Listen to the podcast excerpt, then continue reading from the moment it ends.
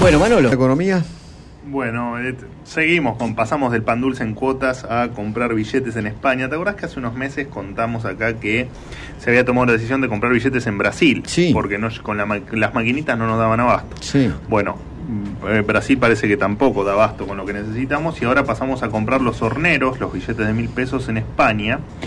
Eh, mandamos a pedir 170 millones de billetes, o sea, pucha. 170 mil millones de pesos en eh, billetes de mil. Esto nos va a salir a razón de 126 dólares con 32 eh, cada paquete de mil billetes. Esto es un 35% más de lo que los pagamos en Brasil. Ah, muy bien. Cuando uno empieza a indagar, lo que te dicen es que en realidad el precio español, que se basa en la Casa de Timbrados de España, donde se... se- Casa de la Moneda. La, sí, la, el- la el- serie. la Casa de Papel. La casa de papel, La claro. casa de papel y bien buenos honores le hacemos. Dicen que en realidad incluye el flete a la Argentina. Bueno, la cuestión es que esto nos va a salir aproximadamente 10 pesos cada billete de mil. Eh, en esta Argentina sin dólares lo que hacemos es, por supuesto, eh, gastar dólares en comprar pesos, ¿no? Una cosa eh, completamente bizarra. Eh, así que bueno, estos 170 millones de billetes se suman a los 400 millones de billetes que hemos pedido, que hemos pedido a Brasil.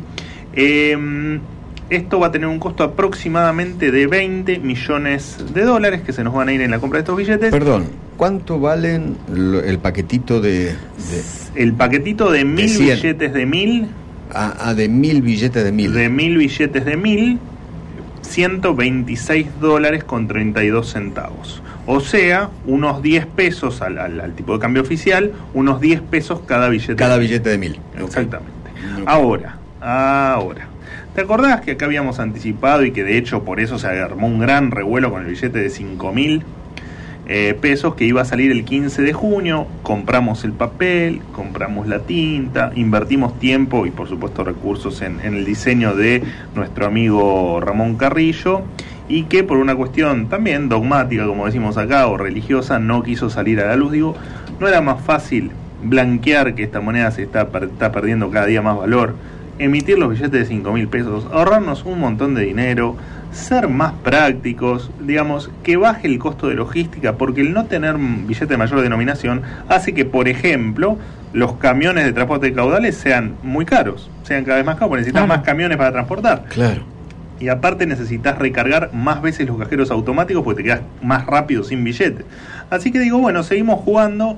Antes fue a Brasil, ahora es a España. Y como sigamos así, vamos a necesitar que el mundo nos siga proveyendo billetes porque no vamos a dar abasto. Y pregúntale a Maduro, Pre- si no lo que le pasó. Bueno, por eso, que van con carretilla a comprar dos kilos de tomate, Claro. Claro. si es que se consiguen los tomates. Sí. Eh, porque, es, porque es así. El desabastecimiento ya empezó, así que. El desabastecimiento ya empezó. Esto, por supuesto, están preocupados por diciembre, ¿no? En diciembre la gente con las fiestas y con el eh, con los que tienen la suerte de cobrar el aguinaldo, claramente requieren tener mayores billetes físicos.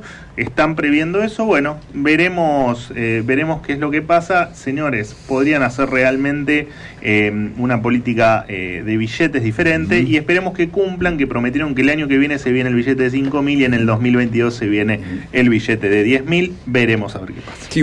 Manu, ¿qué le contestarías a Culfas que dice el déficit fiscal se reduce con crecimiento, no con ajuste? Bueno, fue lo mismo que dijo Macri, fue lo mismo que dijo en su momento el kirchnerismo eh, y fue lo mismo que dijo en su momento de la Rúa, ¿no? Cuando hizo el mega, el mega, no el mega canje, pero sí lo que le llamaban el blindaje. Eh, esta idea de crecer y que con eso licuamos lo que... O sea, a ver, llevémoslo a una, persona común y corriente. Vos gastás más con tarjeta de lo que podés pagar y que decís, bueno, no, pará, porque en algún momento en la radio me van a pagar más o en algún momento me conseguiré otro trabajo y lo podré pagar. Bueno, es un- una, una cuestión de fe casi, digamos, ¿no? Porque aparte estás en un país que no crece, pero que hace 10 años que no crece. O sea, no necesito hacerte futurología y decir, Guada, mira que no te va, no vas a conseguir otro trabajo, mira que en la radio no te van a pagar más. Pero no lo necesito, no necesito hacer futurología, porque yo hace 10, Claro. sé que hace 10 años que ni te pagan más ni te conseguiste otro trabajo. Claro. Así que bueno, seguimos, eh, seguimos con cuestiones de fe, así nos va a ir.